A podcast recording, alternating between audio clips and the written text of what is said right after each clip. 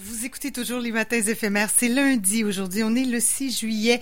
Euh, et ben voilà, au micro Caroline Stephenson, accompagnée de Chloé Bonnefoy, euh, qui est qui est à la barre de l'émission, j'ai envie de dire, euh, derrière la console, mais qui va aussi réaliser la prochaine entrevue qui suit.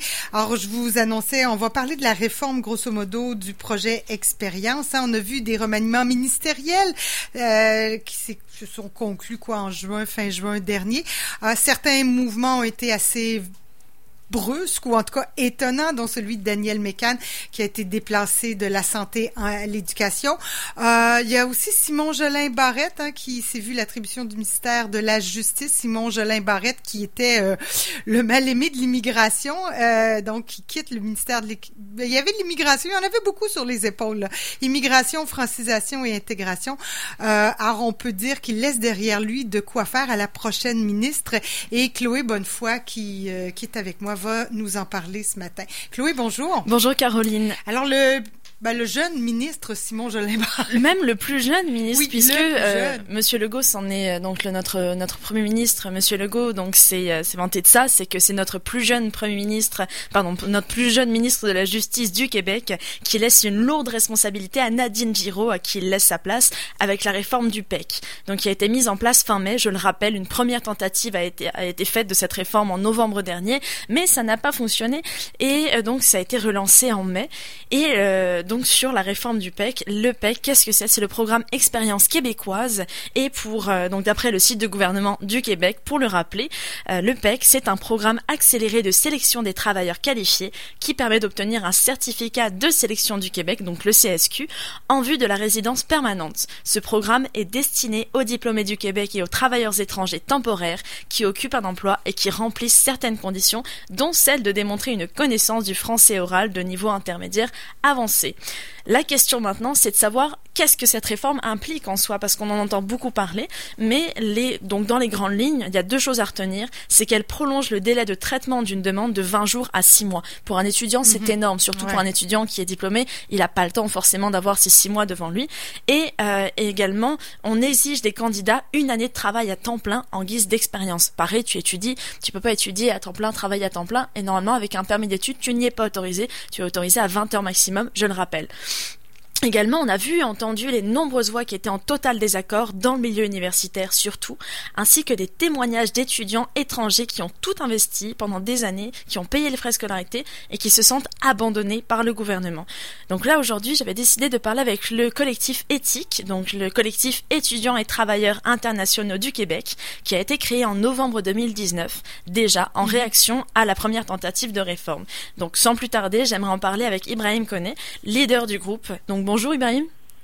Bonjour Chloé. Ça va bien Ça va très bien, merci. Et toi ça va, je te remercie beaucoup. Donc déjà, euh, votre collectif a agi puisque euh, tout le monde a fait, a fait entendre sa voix, mais votre collectif a agi lors de sit-in pacifique en face de l'Assemblée nationale. Donc code vestimentaire, une tenue noire, un masque de protection et un panneau portant un slogan choisi. Est-ce que vous avez déjà réussi lors de ces sit-in, de ces rassemblements, à entrer en contact avec des figures politiques? Et est-ce qu'elles ont su vous écouter surtout? Merci Chloé. Et il faut dire que je pense que là, tu as dit que mis la table. Euh, le collectif existe depuis effectivement novembre 2019 et je suis le coordinateur du collectif des étudiants internationaux du Québec. Alors, il faut dire que euh, dès l'annonce de cette nouvelle euh, réforme, la nouvelle monture du PEC, alors nous nous sommes mobilisés aussi bien à Montréal, à Québec et à d'autres dans d'autres îles. effectivement, la, la, première manifestation après le 28 mai, c'est-à-dire le 3 juin, eu la chance de rencontrer le Premier ministre Legault pendant huit minutes devant son bureau. Et nous, avons présenté nos revendications, nous avons dit pourquoi euh, cette réforme n'était pas effectivement opportune et qu'elle venait augmenter euh, la situation déjà précaire des étudiants étrangers et que nous avons relevé l'exclusion des catégories C et D. Donc, à ce moment, il, il avait montré un intérêt et nous avait dit qu'il allait échanger avec son ministre,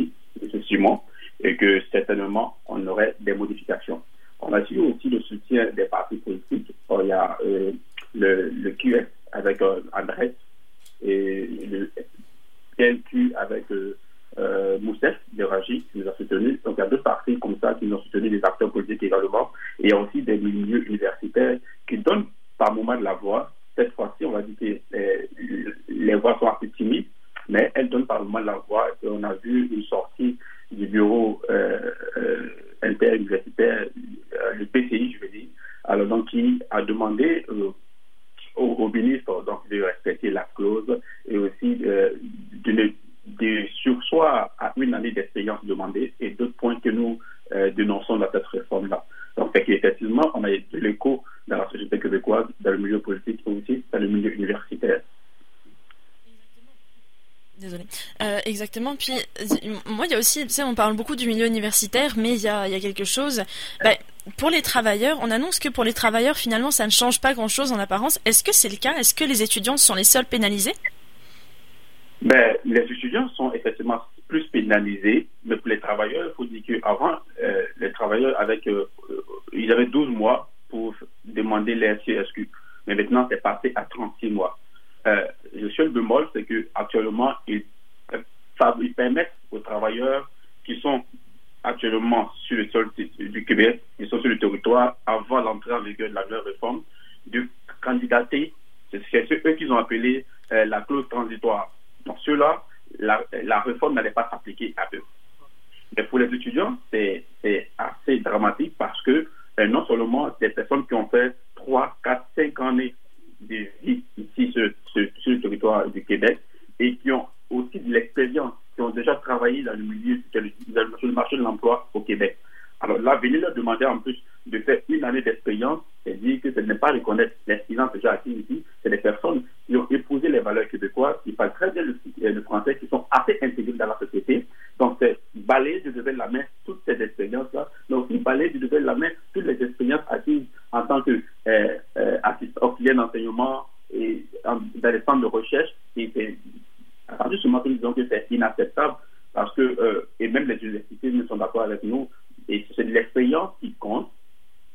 Un étudiant, un doctorant, par exemple, il, donne des charges de cours, donc c'est l'expérience qui compte pour son doctorat. Et après son doctorat, vous lui demandez d'aller faire une année encore d'expérience, ça veut dire que vous ne prenez pas tout le temps des 45 années de vie perdues au, Québec. Et effectivement, cette réforme touche beaucoup plus les étudiants que les travailleurs.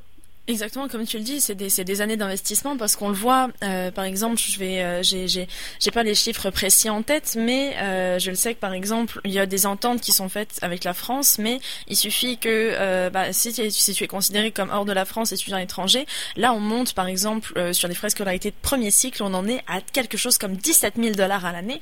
Donc ça reste que pour un bac, on en est. Bah, est-ce que est-ce que c'est bien ça, Ibrahim? Je me, je sais pas si je me trompe. Oui, c'est ça. Effectivement, il y a des ententes avec les pays pour les, les frais de scolarité.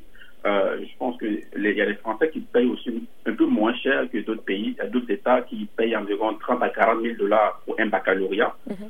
Et donc, c'est quasiment 40 euh, 000 dollars d'investissement au Québec. Et souvent, c'est de l'argent qui est ben, peut-être la, les économies des parents en Afrique, en Asie ou dans d'autres régions du pays. Et souvent, les parents s'endettent pour faire venir leurs enfants ici. Et l'espoir, c'est qu'en venant ici, ils avaient la promesse que, écoutez, venez vous choisir le Québec, après vous avez la possibilité de vous établir ici. Donc les gens établissent leur projet de vie euh, sur ce programme-là. Donc ils acceptent de débourser 40 000 dollars au Québec et ils se disent que dès qu'ils finissent, ils ont la chance d'avoir un CSQ et idéalement euh, euh, une résidence permanente. Parce qu'en réalité, sur, au Québec, il y a des emplois qui sont juste réservés aux résidents permanents et aux citoyens canadiens. Mm. Donc, à partir du moment où tu as ta résidence permanente, ben, tu as une station, un statut assez stable et tu sors de la précarité. Donc, ce que euh, la réforme fait, la réforme vient chambouler tous les calculs brisés derrière des personnes qui ont investi 40 000 au minimum de dollars au Québec et vous leur dites, écoutez, là, ça va prendre encore peut-être 4 ou 5 années encore de, de, de, temps au Québec avant d'être accepté, avant d'être considéré comme résident permanent. Et c'est ce que nous trouvons assez injuste, euh, cette vision-là de l'immigration, c'est simplement, on va dire, une vision de, l'immigration.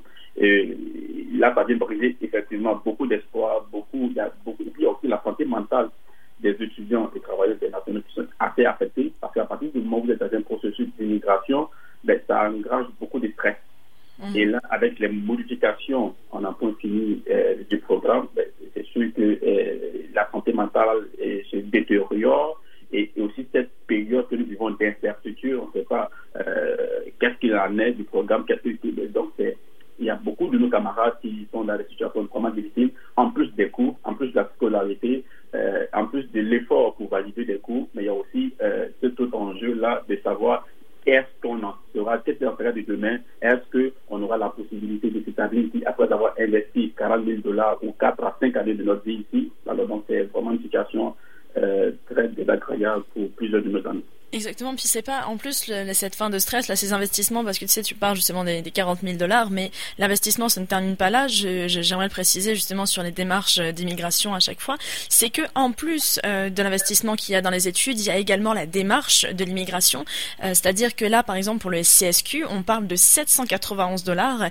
et en parlant de, en parlant, en mentionnant ce chiffre, j'ai pu prendre connaissance du mémoire publié en mars 2020 par votre collectif, euh, qui a voulu participer à la consultation du ministère sur le PEC. Donc ce sont 20 pages qui débutent en grand bruit, euh, qui signalent donc la perte de revenus non négligeable que ce serait pour le gouvernement. Euh, je, pense à deux chiffres que je vais tirer de ce même mémoire, c'est-à-dire qu'en 2018, il y a il y a 5146 CSQ qui ont été accordés à des étudiants étrangers pour un revenu total de 4 millions 70 486 dollars qui a été baissé donc en 2019 à 2, 2 559 676 dollars, soit une perte de 1 500 000, 510 810 dollars. Donc là, on, le sait, on le voit déjà, alors que juste les CSQ diminuent, le don de CSQ diminue. Pourquoi euh, est-ce que le gouvernement, de ton, de ton avis, pourquoi est-ce que le gouvernement se met ces bâtons-là dans les roues, en plus de se mettre toute la communauté universitaire et étrangère à dos?